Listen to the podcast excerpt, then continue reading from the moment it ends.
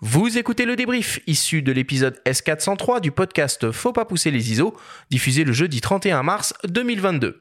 Cet épisode vous est présenté par Lumix et le GH6, l'outil ultime pour repousser vos limites créatives en vidéo.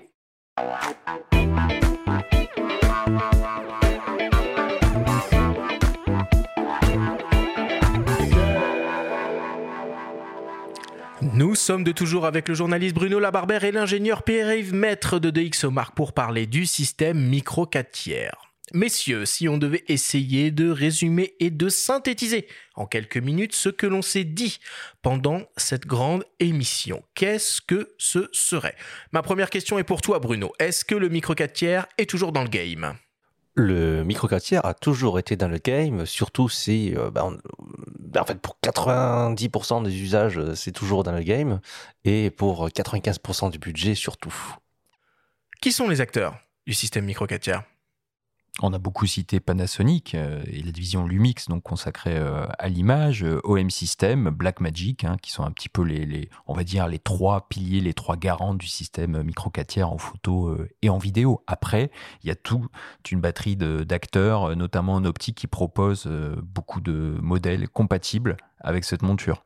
Ça va de Samyang, Venus Optics, Tamron, Sigma, et tous, ouais, globalement. Sauf Cosina, voilà, tout le monde, sauf ceux qui en font pas. ok, ça marche.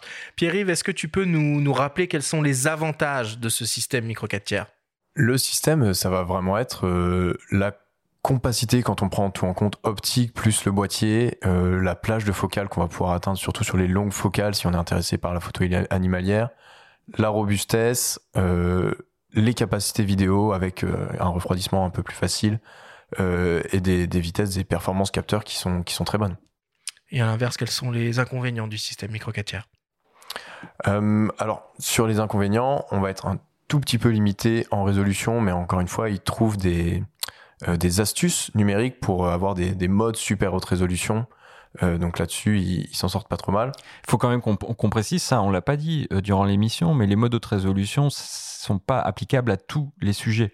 Non, c'est des trucs par assemblage, faut pas que ça bouge, quoi. Alors, globalement, le mode 50 millions, par exemple, sur un OM1 ou sur un, G9, on peut faire des choses à main levée. On peut les faire sur trépied, mais dans tous les cas, effectivement, comme il y a euh, un assemblage, on peut le faire que sur des sujets fixes.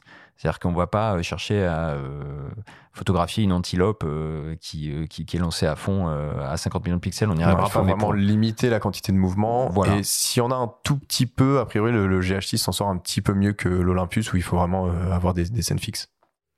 Bon, alors on a vu que tous les, acteurs constructeurs optiques proposaient pour la grande majorité des, objectifs micro 4 tiers, mais bon, ceci étant dit, est-ce que l'offre en termes d'optique micro 4 tiers est conséquente? Est-ce qu'on trouve tout pour le système micro 4 tiers Globalement, bah, c'est l'avantage d'avoir un système qui existe depuis 2008. Euh, il existe quasiment tout aujourd'hui, euh, du très grand angle jusqu'au la très longue focale.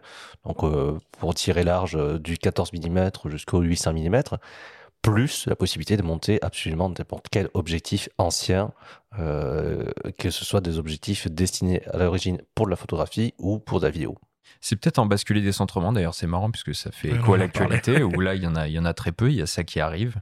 Et puis peut-être des optiques dédiées à l'anamorphique. En tout cas, chez Lumix et chez euh, OM System, il n'y en a pas vraiment, il faut aller piocher ailleurs, mais on, peut en, trouver, ça commence à se démocratiser. Mais chez Sirui, par exemple. En tout cas, en photo, pour les amateurs de sport et d'animalier, il y a du gros télé. Ah, il y a pléthore. Ah, bah, il y a du 100-400 qui fait un 200-800. Il y a, oui, oui, voilà. Et beaucoup plus petit, beaucoup plus léger que ce qu'on peut trouver en full frame. Mm. Donc euh, c'est vraiment pertinent sur, euh, sur ce cas d'usage photo-là, c'est très pertinent sur, euh, sur la vidéo. Et effectivement, sur des cas d'usage où on a vraiment besoin de, des dynamiques extrêmes, des résolutions extrêmes, là, les, les, formats plus grands font, font du sens. Et le, par exemple, le 40-150 qui fait un 80-300 chez Olympus, qui ouvre à 2,8 constants et qui est pas plus gros qu'une bouteille d'eau. Magnifique optique. Il y a aussi un 200 mm f2.8 fixe chez Pana qu'on peut combiner avec un, un, un, un téléconvertisseur 1x4. Donc oui, enfin, en, téléobjectif, c'est vraiment. Euh, Ce qui est un peu plus dur, c'est les ultra grands angles, du coup, mécaniquement. Il y en a. Il y en a, mais disons que ce sera un petit peu plus limitant si on, si on raisonne plus en termes de, long, de focale large. Ok. Bon, et si on parle un peu euh, portefeuille, est-ce que le micro 4 tiers est plus économique que du 24-36 Ah, Ça dépend. Ça dépend, ça dépend. Après, euh, si on considère euh, des euh, achats, on va dire, typiquement bah, l'achat de l'appareil photographique familial qui existe toujours malgré le smartphone, c'est ce qu'il y a de plus complet pour des budgets qui sont entre 600 et 800 euros. Et même jusqu'à 1000 euros, on peut se faire plaisir avec un boîtier qui est pas forcément de dernière génération, mais tout à fait dans le coup, et euh, avec une petite focale fixe équivalente euh, 50 euh, 1.7. Il y a régulièrement des euh, offres promotionnelles chez euh, Panasonic et chez Olympus. Euh, ils sont très très très forts là-dessus. Et euh, après, même quand on monte euh, jusqu'à 2000 euros, ben, quand on voit que pour 2000 euros, on a un GH6 aujourd'hui, qui n'a euh, strictement aucun équivalent nulle part, euh, en tout cas ce tarif-là, ben c'est, euh, on, on, on s'y retrouve. Ensuite, c'est comme partout, c'est que dès qu'on veut un objectif professionnel, euh, très lumineux, avec une qualité de piqué extrême, ben, il faut ressortir les sous et que oui, il existe des objectifs à 2000 euros en micro 4 tiers. Hmm. Mais vous n'êtes pas obligé de les acheter si vous n'avez pas besoin, c'est ça le truc. Bon, et pour terminer, on bascule un peu en mode euh, guide d'achat. Euh, selon vous, c'est quoi le meilleur boîtier photo actuellement micro 4 tiers? Orienté photo Ou pour faire de la photo plutôt Parce qu'on pourrait acheter un boîtier orienté vidéo pour faire de la photo. hein. Je vais rester sur euh, le G9 que j'ai cité en début d'émission. que trouve Lumix G9. ouais, hyper ouais. abouti, qui a à peu près toutes les fonctions dont le photographe aura besoin. Un très beau viseur et une ergonomie vraiment pensée pour la photographie. Si la question est bien quel est le meilleur boîtier micro 4 tiers pour la photo? Bruno Le G9 pour les usages euh, utilisateurs, on va dire, passionnés et réguliers, et le GX9 pour les utilisateurs euh, occasionnels. Ouais, t- avec un triple kit euh, souvent qui est pour, pour débuter fabuleux quoi. Et Pierre-Yves pour terminer. Alors moi dans mes usages perso je suis plutôt photo et là euh, l'OM système euh, OM1 avec euh, les filtres Live ND, les modes euh, super résolution et les rafales qui sont à une vitesse euh, fantastique jusque 50 fps avec l'autofocus continu.